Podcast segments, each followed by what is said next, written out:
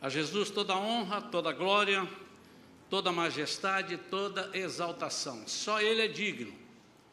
Só Ele a glória. Só Ele tem poder para nos tirar de situações difíceis. Abra sua Bíblia no livro de Êxodo, capítulo 17. Vamos ler os versículos 8 a 16.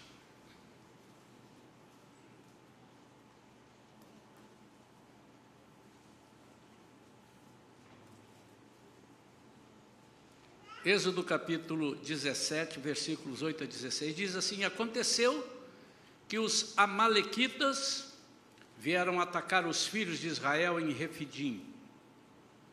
Então Moisés ordenou a Josué: Escolhe homens e amanhã sai para combater com Amaleque. Eu me posicionarei no alto da colina, com o cajado de Deus em minhas mãos. Fez Josué como Moisés tinha orientado e saiu para lutar contra os Amalequitas. Enquanto isso, Moisés, Arão e Ur subiram até o alto da colina. Durante o tempo em que Moisés ficava com as mãos levantadas, Israel prevalecia no combate. Quando, porém, Moisés baixava as mãos cansadas, Amaleque tinha vantagem. Ora, as mãos de Moisés estavam pesadas Tomando então uma pedra, puseram-na debaixo dele para que nela pudesse assentar-se. Arão e Ur mantiveram erguidas as mãos de Moisés, um de cada lado. Assim suas mãos permaneceram firmes até o pôr do sol. E Josué pôs em fuga Amaleque e seu povo ao fio da espada. Então Yahvé ordenou a Moisés: Escreve isto para memorial em livro e declara a Josué que hei de extinguir a memória dos Amalequitas de debaixo do céu. Depois Moisés construiu um altar e pôs-lhe este nome, Adonai Nissi. O Eterno fez-me aqui um grande milagre. Porque ele declarou: Porquanto Deus levantou a sua bandeira de guerra e jurou: sobre, sobre seu trono, que o Eterno lutará contra os Amalequitas de geração em geração. Adonai Nissi, que significa Deus é a nossa bandeira, e ele lutará contra os Amalequitas de geração em geração. Vamos falar com Deus? Pai querido, já estamos entendendo o que o Senhor quer falar conosco. Queremos sentir, Senhor, a tua presença viva, queremos ouvir a tua voz nos nossos ouvidos e no nosso coração. Fala, Senhor, de uma forma tão clara que ninguém saia daqui com dúvidas de que foi o Senhor quem falou.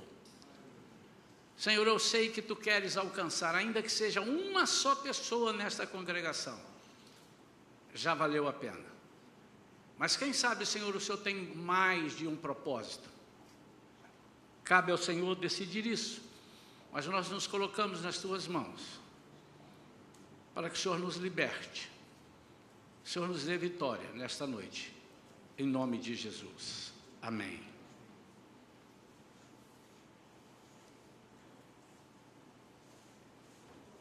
Eu queria destacar nessa leitura dois pontos, duas coisas bem importantes e que nós nunca mais esquecêssemos disso. A primeira coisa que eu quero destacar é um deserto.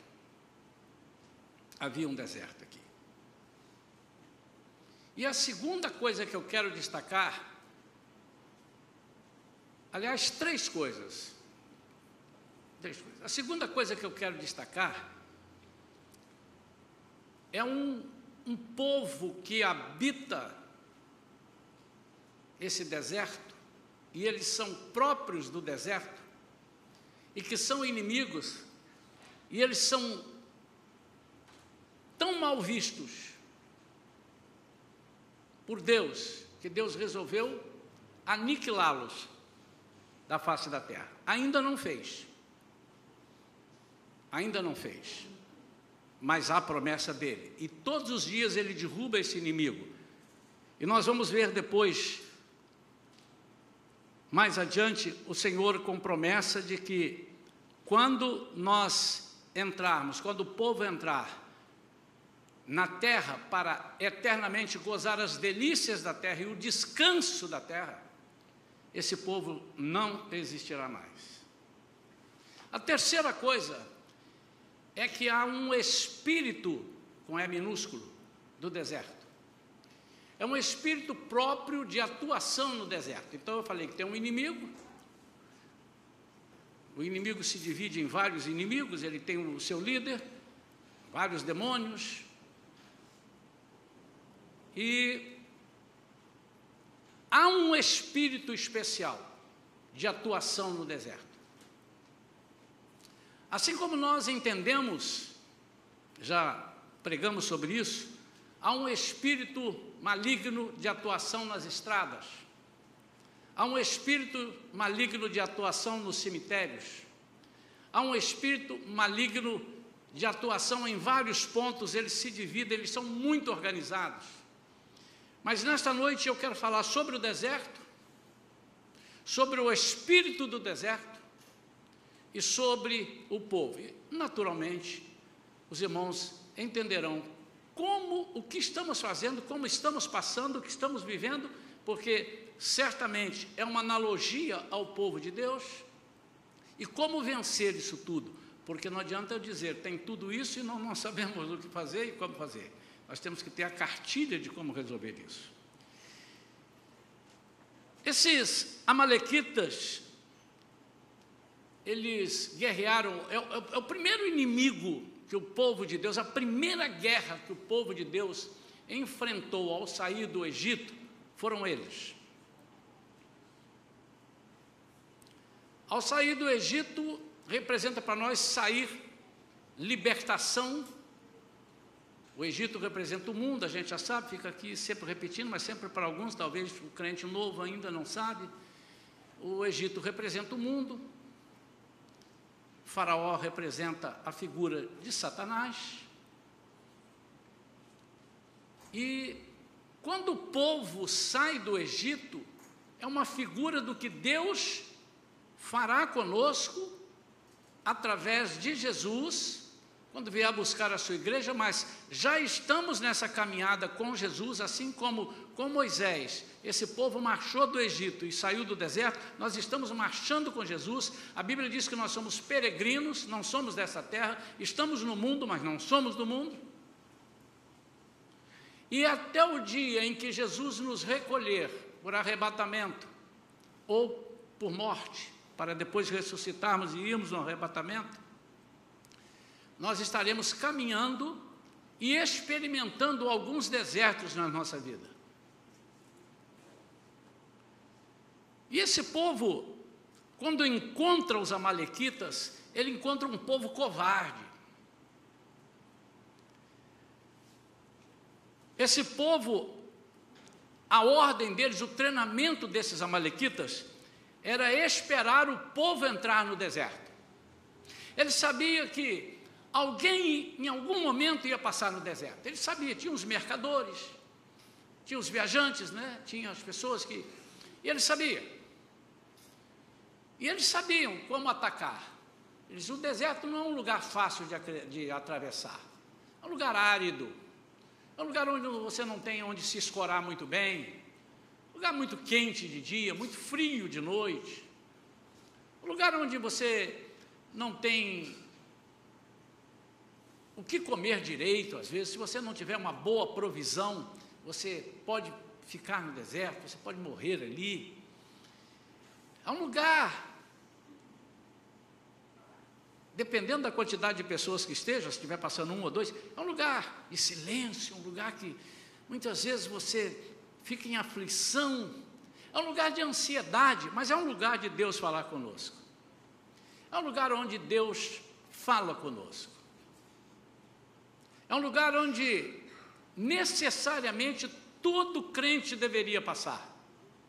Ele não deve morar no deserto. E esse povo esses amalequitas, era um povo que sabia que havia escassez de muita coisa, escassez de água, por exemplo. Escassez de água. Recentemente foi noticiado de uma pessoa que estava tentando atravessar para do México ali para os Estados Unidos.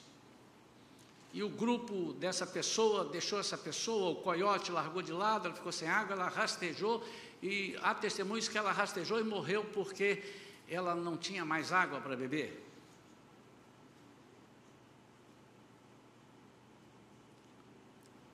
O deserto é tão audacioso para as nossas vidas. Quando entramos no deserto sob a orientação de Deus, quando estamos, e aqui eu estou falando de um povo que entrou no deserto dirigido por Deus. Mas nem todos que estavam no deserto dirigidos por Deus estavam aceitando a liderança de Deus através de Moisés. Havia murmurações, havia aqueles que ficavam descuidados. Eu queria que você fosse acompanhando e fosse fazendo uma analogia, um, uma comparação, um paralelo com a nossa vida. Quando a gente aceita Jesus, você pode ter aceitado mês passado, um ano atrás, há 10 anos, há 50 anos. Mas quando aceitamos a Jesus, e às vezes passamos no deserto não uma só vez, passamos várias vezes, e se houver propósito, passamos mesmo várias vezes, nós saímos de um lugar onde nós, o nosso comando é mudado, o nosso governo é mudado. Nós saímos do comando de Faraó, um comando egípcio, um comando de opressão, um comando sem esperança. Para ir para um novo comando. Um comando no antigo de Moisés, que representa Jesus na libertação.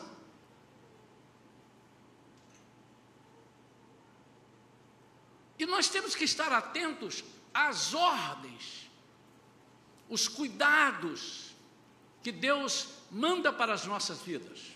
Eu estou fazendo esse, esse início, esse preâmbulo,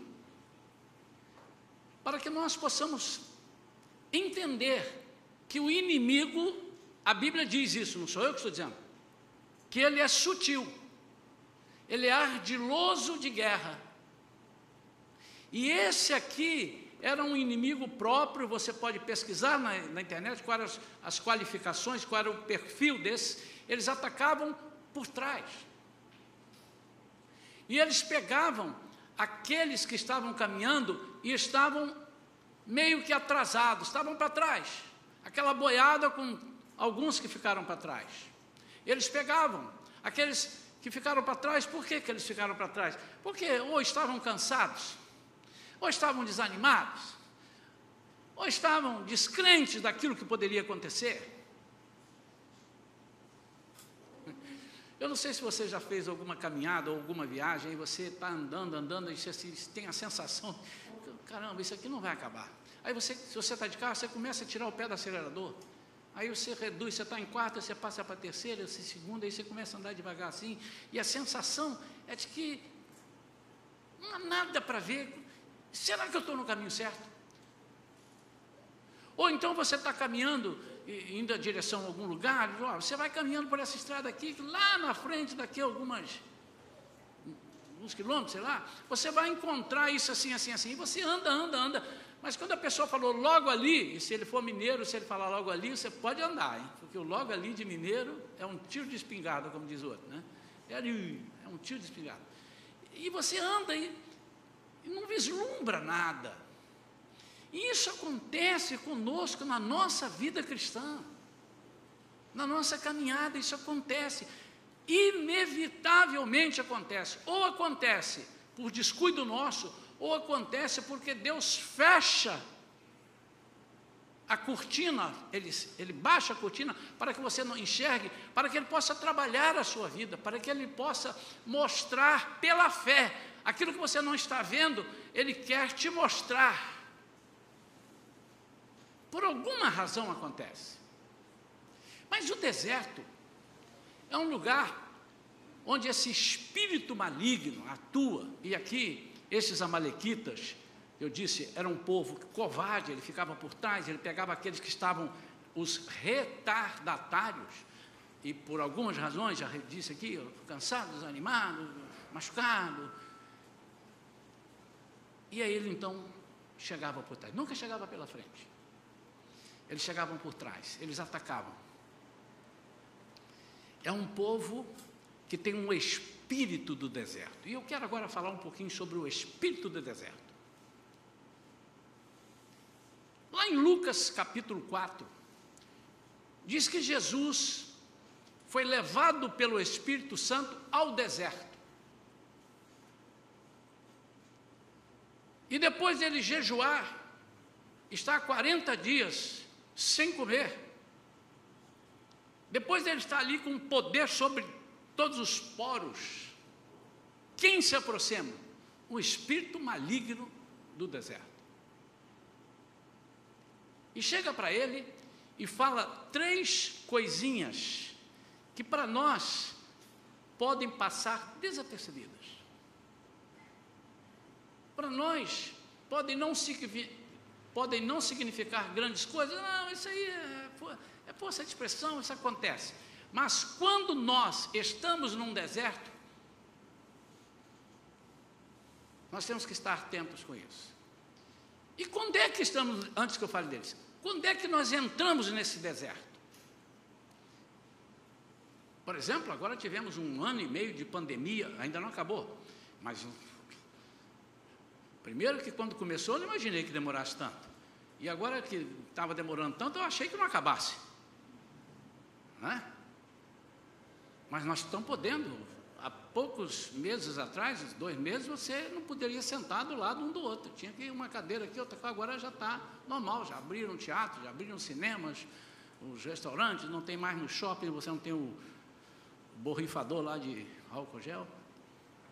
E nós temos notícias, tivemos notícias, aqui da igreja não, de pessoas que não morreram de Covid, mas se jogaram do, do, da janela do seu prédio pessoas que deram tiro na cabeça, pessoas que separaram-se. Separou o casamento. Temos histórias horrendas de pai que exploraram os filhos sexualmente. São notícias de jornais.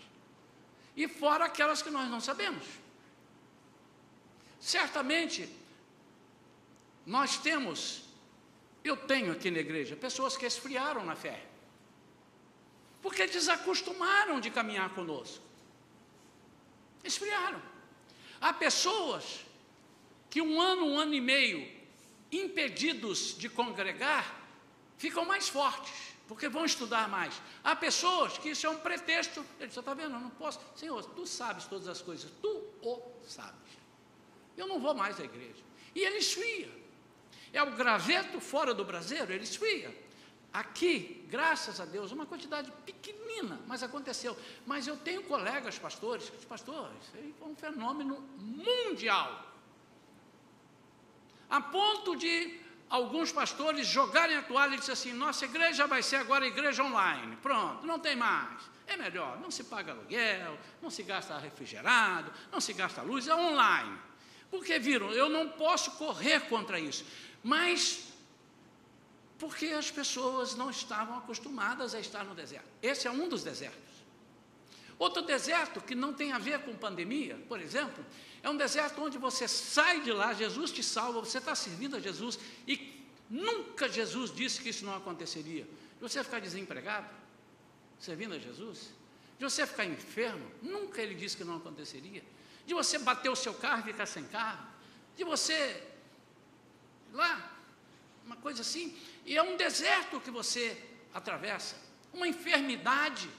Nunca Jesus disse, a Bíblia mostra quantos servos de Deus ficaram enfermos e uns foram curados e outros nunca foram curados.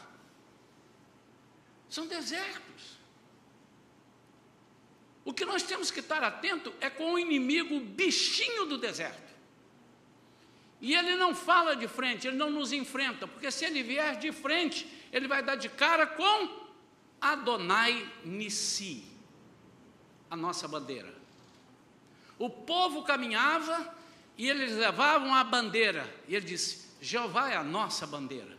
E quando o inimigo via que vinha um povo, lá vem os mercadores, e não, não, e esse povo daquele Deus que abriu o mar vermelho, esse é povo Deus que tirou a água da rocha, não se metam com ele. Então eles não vinham de frente, mas eles covardes. E o que é que o inimigo é? Covarde. E qual é a covardia dele? É plantar notícias nos nossos ouvidos, dizendo que eu sou o que não sou e dizendo que eu não sou o que sou. Se eu sou filho de Deus, ele diz que eu não sou. Se eu sou pecador, ele diz que eu não sou. Se eu tenho possibilidade de vitória, ele diz que você vai perder. Se eu estou entrando numa arapuca e vou perder, ele diz assim: você está no caminho certo? Esse é o papo do diabo. Mas alguns sucumbem no deserto, alguns ficam no deserto, alguns apostatam da fé no deserto, como eu disse, algumas pessoas. E eu já sei de pessoas aí fora que eram até obreiros, líderes, não estão nem na igreja e não estão nem naquela igreja, nem em outra, não estão em lugar nenhum, porque eles descobriram que eu me basto a mim mesmo. Foram tragados pelo bichinho do deserto. Olha os três espíritos do deserto. O espírito do deserto com as três facetas do espírito do deserto. Está lá em Lucas capítulo 4, você pode abrir, mas não precisa abrir. Quando então Satanás se aproxima de Jesus e faz a ele três propostas. E a primeira proposta chama-se egoísmo. Por que, que nós morremos no deserto? Porque Satanás chega por trás e nos mata, dizendo: Você está pensando um pouco em você. Você tem que pensar mais em você. Isso é o contrário do Evangelho. O Evangelho diz que eu tenho que pensar no outro. O Evangelho diz que eu tenho que pensar em você. E você tem que pensar em mim. E ele chega para Jesus e diz assim: se você é, ele sabia que era. Se você é mesmo o filho de Deus, se fosse eu, eu responderia: Você tem dúvida de que eu sou? Diz aí o que você quer que eu faça e eu vou te mostrar. Mas ainda bem que não era eu, ainda bem para vocês e para nós todos. Se tu és filho de Deus, ordena que esta pedra se transforme em pão. Pensa em você. E Jesus podia fazer isso? Lógico. Aliás, ele nem precisava transformar da pedra, ele falava: haja pão, pão. Mas onde está? Qual é a sutileza do diabo? Pensa em você. Jesus não veio para se alimentar, ele veio para alimentar uma multidão.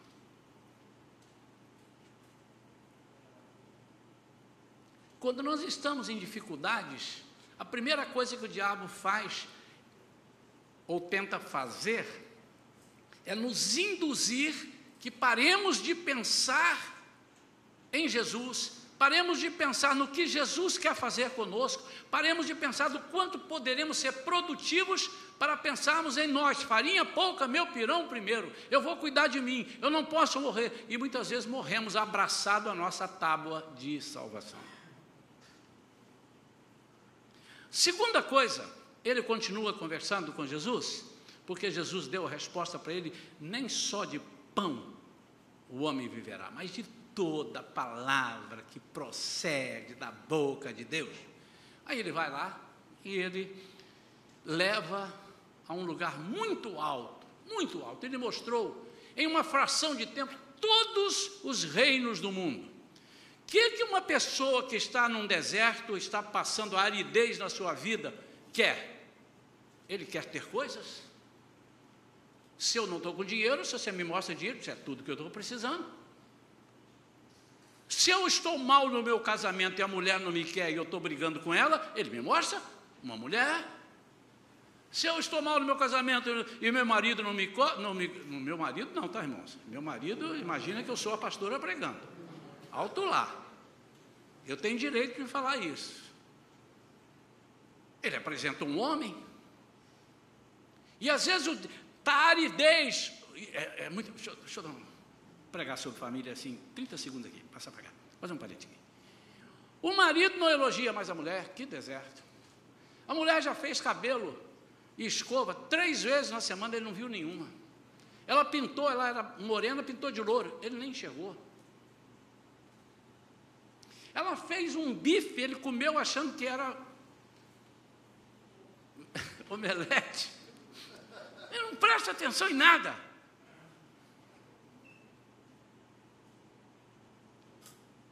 Aí essa mulher sai e o cara disse: Nossa, nunca vi um cabelo tão bonito.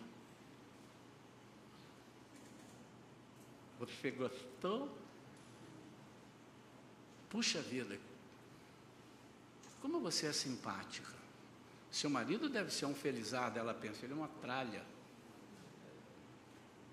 São desertos. Essas são propostas. Você não tem um marido dentro de casa, você não tem uma mulher dentro de casa. Eu vou te mostrar. Sobe aqui bem alto. Tudo que você precisa. Então, essa segunda proposta é a proposta de desejar as coisas que não vão resolver o teu problema. E ele sabia. Que está por trás disso? Claro que ele sabia. Que Jesus veio para ser o dominador de tudo. Só que o que ele quer? Fazer um atalho. E o problema é que quando nós estamos no deserto, o diabo propõe atalho para nós.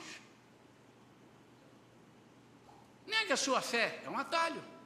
Você não precisa passar por isso, eu vou resolver, passa por aqui. E quando você. Hoje o irmão Simval está ali, está ali na portaria, ele deu um testemunho hoje, depois de Deus falar grandemente, resolveu um problema com ele, logo a seguir, ele desejou ver o seu filho que estava viajando e não podia vir, etc e tal, e ele já ficou no deserto. E o deserto, eu disse, puxa vida, eu quero ver meu filho, meu filho quer nos ver, cinco meses, aí tal, os irmãos estiveram aqui de manhã, ouviram, né? Aí, de repente, o Amalequita chega por trás e fala para ele, é fácil, conta uma historinha, fala lá para o chefe dele, que carro quebrou, a bicicleta furou o pneu, o saco de carvão não estava no lugar, dá uma desculpa, a tia ficou doente e tal, ele disse, é, joia, Mas o Espírito Santo de Deus diz para ele: não, fala a verdade. Você está resolvendo uma coisa que vai te apetecer, são coisas materiais. E se seu filho não vier, não tem que vir. E ele entendeu isso, filho, está na mão de Deus. E tudo se resolveu. Só estou contando isso, irmãos. Não estou ultrajando a pessoa, porque ele veio aqui hoje dar o testemunho sobre isso. Então, está gravado. Esse, esse, esse espírito maligno, a segunda faceta dele, é fazer com que você adore as coisas materiais, que você deseje aquilo que você acha que te faz falta, mas você responde ele com um versículo apenas, o Salmo 23, versículo 1: O Senhor é o meu pastor, nada me falta, eu não sinto falta de nada. O original quer dizer assim: de nada eu sentirei falta, eu não tenho, mas você não tem isso, eu não tenho porque eu não preciso. Mas ele continua caminhando. Jesus dá a resposta para ele que negativo. Jesus falou para ele: não há possibilidade, não tem essa chance. E ele vai na terceira. Ao Senhor teu Deus adorarás e só a Ele darás culto. Irmãos, quando nós estamos em dificuldade, estamos no deserto, nós temos que entender que quem nos levou ao deserto foi o mesmo que levou Jesus ao deserto ou então você não é servo de Deus. O diabo não tem poder. Se eu sou servo de Deus, estou servindo a Jesus, o diabo não tem legalidade. Ele pode ter todo o poder que ele tiver no mundo, mas ele não tem legalidade de me pegar pelo pescoço e me jogar no deserto. Quem me leva ao deserto é aquele que me tira do deserto. Amém ou não? Posso ouvir um amém? amém. Quem conduziu Jesus ao deserto? Foi o diabo? Espírito Santo. Esse negócio, é, mas estou passando um negócio, o diabo me pegou. Irmão, mas o diabo te pegou? Como é que o diabo conseguiu te pegar? Você então não era crente em Jesus? Como é que o diabo te pega? Em seguida, o diabo levou para Jerusalém. Uau! E o colocou sobre a parte mais alta do templo e o desafiou: Se tu és filho de Deus, lança-te daqui para baixo. E ele vai coisar. Porque está escrito: aos seus anjos ordenará a teu respeito para que te protejam. E ele aqui comeu o versículo, que falta mais. Eles te sustentarão sobre suas mãos para que não batas com teu pé contra alguma pedra. Sabe qual é o terceiro, terceira faceta desse bichinho, desse maligno do deserto? Se mate. Ele diz para Jesus: Jesus não ia morrer se ele fizesse isso mas ele estaria morto espiritualmente, porque ele sairia do propósito de Deus. Quando você está num deserto e você tenta resolver o problema para você, você é egoísta, não conseguiu.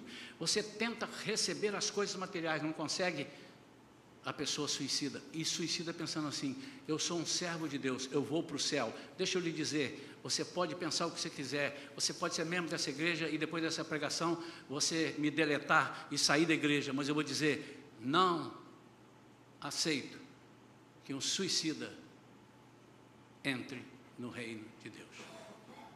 Não é essa hipótese. Você não pode tirar sua própria vida. Você não pode cortar um propósito de Deus.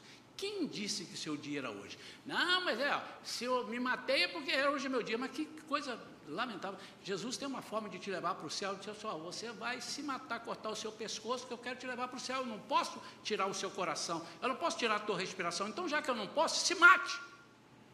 Mas isso é outra pregação. A terceira faceta do diabo no deserto é você não conseguir, te, se entregue os pontos, se mate. O quê? Quantas pessoas nós estamos vendo? Quantas notícias nós estamos tendo sobre suicídio de crianças? E o Brasil é um dos países com maior índice eu caí para trás. A pregadora esteve aqui, comentou algumas coisas, o, aliás, foi o marido, não? Suicídio. Nós estamos com alguns joguinhos perigosos que estão na televisão e a pessoa está no deserto. O pai não dá atenção, o filho não obedece o pai, ele não ouve o professor da escola dominical, ele não lê a Bíblia. Ele está onde? No deserto. E ele tenta. Oh Deus, ser egoísta, resolver para si, não vai resolver, porque não é assim que se resolve. Aí ele tenta se abastecer com outras coisas, mas chega um momento que aquilo tudo cessa, porque aqueles reinos do mundo cessam, essas coisas morrem, e ele diz então no joguinho lá, diz assim: você tem que fazer isso assim. Agora, para você competir e vencer, vocês já viram jogos desse aí, tá? Quantos jovens já conhecem isso aí? Você tem que se matar. Para você ser campeão, você tem que se matar. Eu falei que ia falar sobre o deserto, sobre a fera do deserto, o diabo, o inimigo que atua no deserto, a forma dele atuar, nós já sabemos. Agora, o que é que nos deixa cansados? Uma série de coisas, nós não vamos entrar aqui em detalhes, mas eu quero que você pense: o que é que tem te deixado cansado? Você pode estar cansado simplesmente porque três vezes você veio à igreja e eu não te cumprimentei e você desanimou. Você pode estar desanimado, cansado, porque você está dirigindo um grupo aqui na igreja e você já chamou cinco vezes para a reunião e eles não vieram, não vieram e você está cansado. Aí você procura o pastor, ou então nem procura, você se afasta, pastor, não adianta, esse povo não quer nada, eu estou cansado.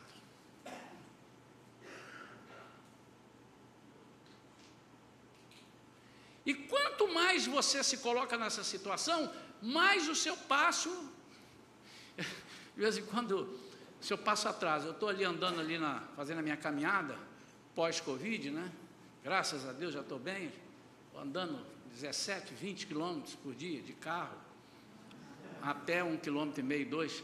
Mas às vezes eu entro assim, tem uma, eu falei, tem alguma coisa errada. Eu estou andando e tem uma pessoa que está andando aqui comigo, e eu estou no mesmo passo, daqui a pouco o cara está 10 metros na minha frente e não está correndo. Só tem um jeito, o meu passo atrasou. Tem alguma coisa que eu não sei porquê, com essa idade linda que eu tenho, jovem como eu sou, como é que o cara andou mais que eu? E eu distraio um pouquinho, basta eu distrair um pouquinho, quando eu olho, o camarada está 100 metros à minha frente, mas ele não está correndo. Mas sou eu que estou atrasando. Ele está na passada firme. O que é que nos faz atrasar? É tirar a passada firme e passar para passadas mais lentas. E quais são as passadas lentas espirituais? São essas que os covardes dos amalequitas falam para nós. Jogando egoísmo. Você é muito bom nisso, Daniel. Você vai deixar as pessoas fazerem isso com você? Você é muito bom. Seu lugar não é aqui. E o pior é que ele não tira você daqui para te usar ali, ele tira daqui para você ir para a rua.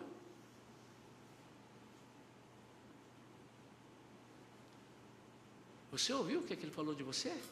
Esse irmão não tem amor. E você começa a atrasar o seu passo.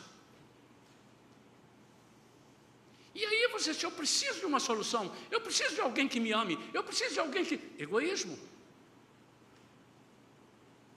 Jesus não disse para você, procure alguém que te ame, ele disse, procure alguém para você amar. E eu vou te contar, você ah, já amei todo mundo, então agora você ama o seu inimigo.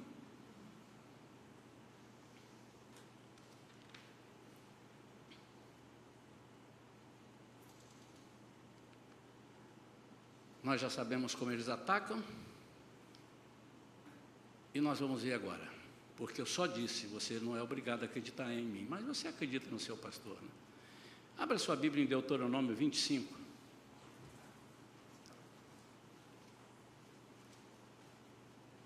Versículos 17 a 19. Deuteronômio 25.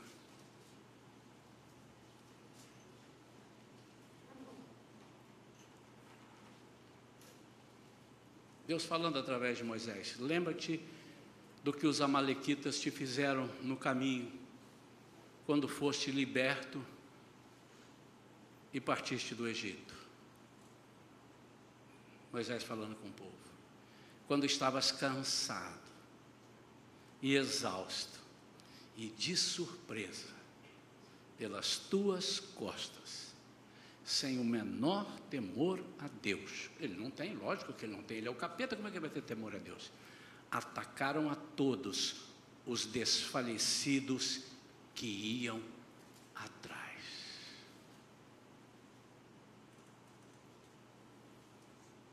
Pastor, o que é que eu faço? Nós vamos dar um jeito de não sermos desfalecidos. E o que é que eu tenho que fazer? Nós temos que lutar. E como é que eu luto? Vamos concluir a mensagem. O Senhor agora vai nos dar o remédio. Como é que nós fazemos para vencê-lo? Volta ao texto que eu li no início. Aconteceu que os amalequitas vieram atacar os filhos de Israel em Refidim, então Moisés ordenou a Josué, escolhe homens e amanhã sai para combater contra Abaleque. Eu me posicionarei no alto da colina com o cajado de Deus em minhas mãos. Josué fez o que ele falou, e Josué, Moisés então estendeu as mãos e disse: Pode guerrear com o povo. Mas a palavra de Deus sobre eles é para aniquilá-los. O que significa isso? O inimigo que fica no nosso ouvido tentando nos vencer no deserto, precisam ser derrotados para sempre. Eles não podem ser postos de lado, eles não podem ficar perto de nós, porque nós vamos ter saudade deles. Nós vamos ter comichão no ouvido. O apóstolo Paulo diz que no fim dos tempos nós teríamos comichão nos ouvidos. Queremos ouvir, querendo ouvir mestres que falariam coisas que nós gostamos, que mexam com o nosso ego.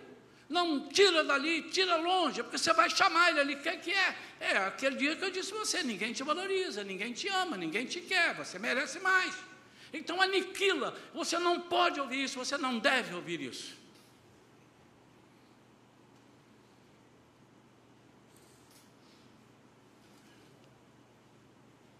As mãos de Moisés estavam pesadas. Então, ele sobe lá, junto com Arão e Ur. Nós podemos dizer, irmãos, algumas coisas agora, para que nós saibamos vencer o nosso inimigo. Primeiro, não tente converter o diabo. Não tente converter os amalequitas. Por quê, pastor? Deus não tem poder? É porque Deus já decretou: os amalequitas serão exterminados. Você está querendo convencer e converter e trazer para perto aqueles que serão aniquilados. Significa dizer, sem conversa, sem negociação, sem chance com os amalequitas, não. Então não tente convertê-los. É um povo destinado à extinção. Versículo 14 diz: Então haver, eu já li hoje, ordenou a Moisés: escreve isto para memorial em livro e declara a Josué que hei de extinguir a memória dos Amalequitas de debaixo do céu. Quando nós estivermos reinando com o Senhor, os Amalequitas não serão mais lembrados, a memória deles será abatida. Ou será que você acha que nós estaremos com Jesus a partir do milênio e depois da vida eterna você vai lembrar? Você lembra daquele capeta que me, me foi no deserto? Você lembra daquele cara lá no, no, no, emprego? Aquela mulher que veio e se jogou em cima de mim? Você lembra daquele marido? Você lembra? Vocês acham que vocês vão lembrar disso? O Senhor vai extinguir, vai acabar, vai eliminar da face da terra a memória deles. Mas vamos lá. E ele sobe com Arão e Ur, e nós podemos dizer aqui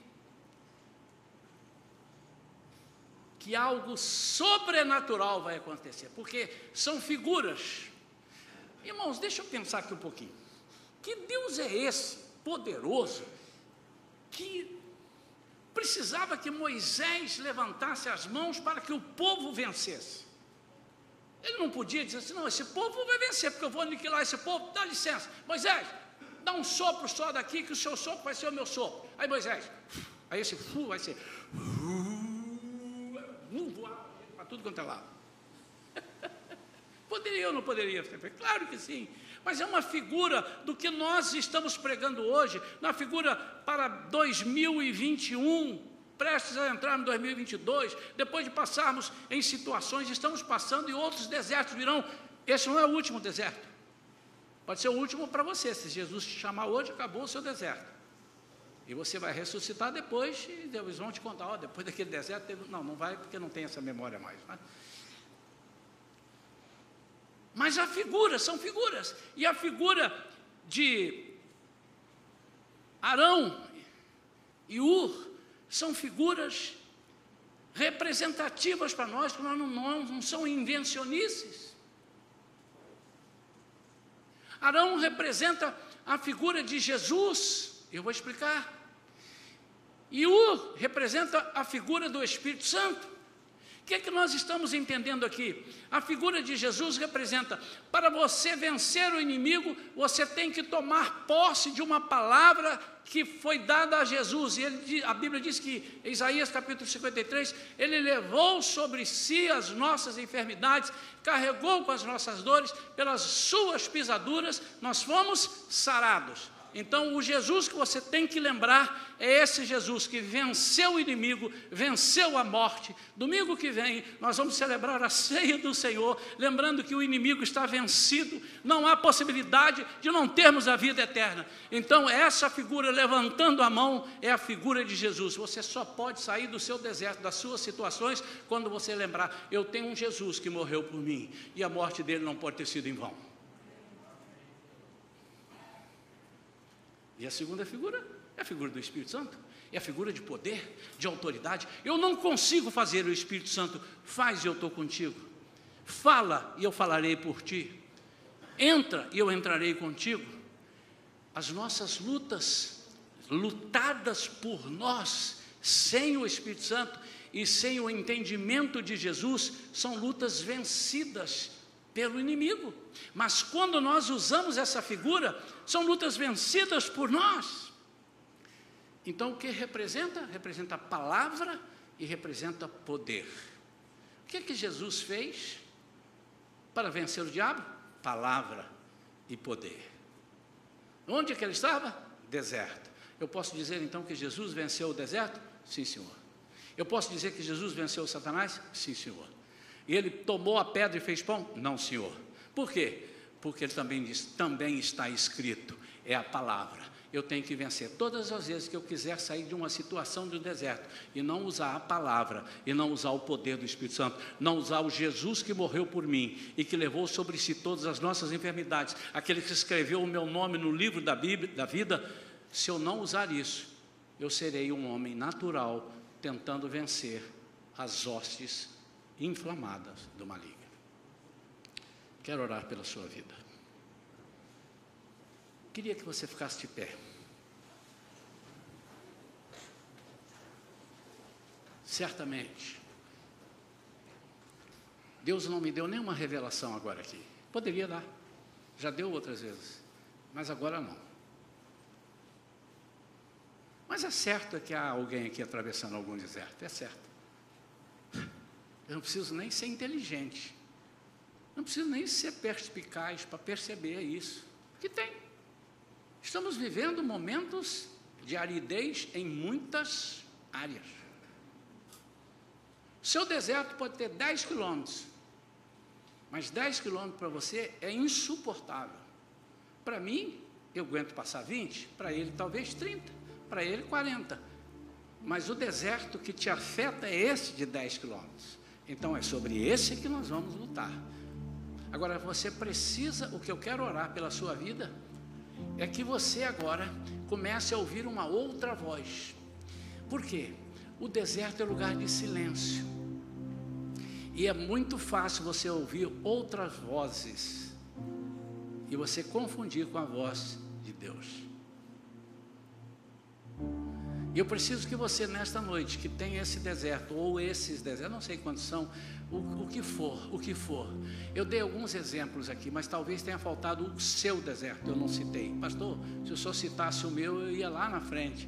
Não, você tem um deserto, e você sabe qual é o deserto. Há quanto tempo você está nesse deserto? Pastor, eu, eu acho que eu aguento. Eu entrei semana passada, ainda, ó, ó, ó, ó meu físico. Olha o egoísmo aí. O diabo disse: Você vai aguentar, rapaz. Você já saiu de outras, como é que você não vai sair dessa? Você nunca saiu de outra, você nunca saiu de situação. Você tem que falar o seguinte: o Senhor foi comigo em outras, o Senhor será comigo nesta. Aí é diferente. Eu quero chamar você aqui à frente. Eu quero orar. Só se você achar que o Senhor tem poder para isso e que você tem um deserto, ou dois desertos, ou três, ou quantos for. O deserto que for, você pode vir agora. Enquanto o nosso irmão está aqui fazendo uma cama musical. Eu quero que você venha aqui. Mas venha com fé. Alguns estarão demorando porque o inimigo está no ouvido dele. Não, você não precisa, eu vou resolver. Eu já disse você, o deputado tal, o vereador tal, fulano, o médico tal, já falou que vai resolver. Olha, são as coisas materiais.